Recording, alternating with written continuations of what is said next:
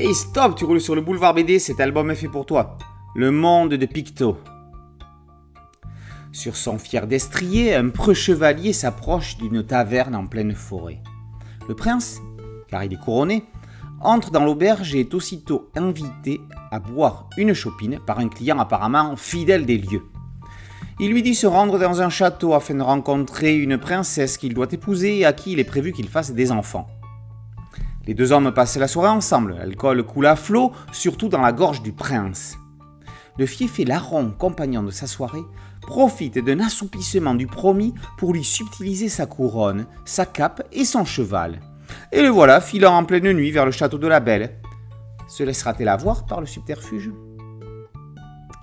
Voici une histoire racontée d'une façon on ne peut plus originale. Le monde de Picto et la toute première bande dessinée avec des phylactères mais sans aucun texte. Les bulles sont écrites avec des pictogrammes, c'est-à-dire de petits dessins très explicites. Pendant 4 ou 5 planches, le temps de prendre le rythme, on tâtonne légèrement. Puis lorsqu'on est rentré dans le processus, tout se déroule de manière fluide, tout coule aussi facilement que le pipi du prince. Avant le milieu du livre, on ne se rend même plus compte qu'il n'y a pas de texte. On est persuadé qu'on lit un album comme un autre. Si les symboles sont classiques, comme une bûche sciée signifiant que le personnage dort, d'autres sont totalement inédits, comme celui traduisant une haleine fétide ou cet autre montrant qu'un bébé a faim. Michel Alzéal réalise un album remarquable à plusieurs titres. Sans revenir sur la narration en pictogramme, le livre est original sur plusieurs points.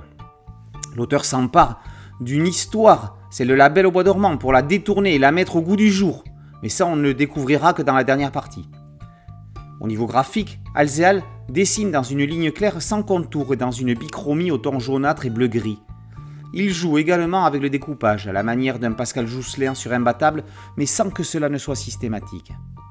La double planche de l'attaque du dragon est en ce point sublime. Le monde de Picto offre une nouvelle manière de lire la BD. Efficace et beau, et comme l'histoire, merveilleux. Espérons que ce récit ne soit que le premier d'une collection. Le monde de Picto, par Michel Alzéal, est paru aux éditions Paquet. Boulevard BD, c'est un site dédié, un podcast audio et une chaîne YouTube. Merci de liker, de partager et de vous abonner. A très bientôt sur Boulevard BD. Ciao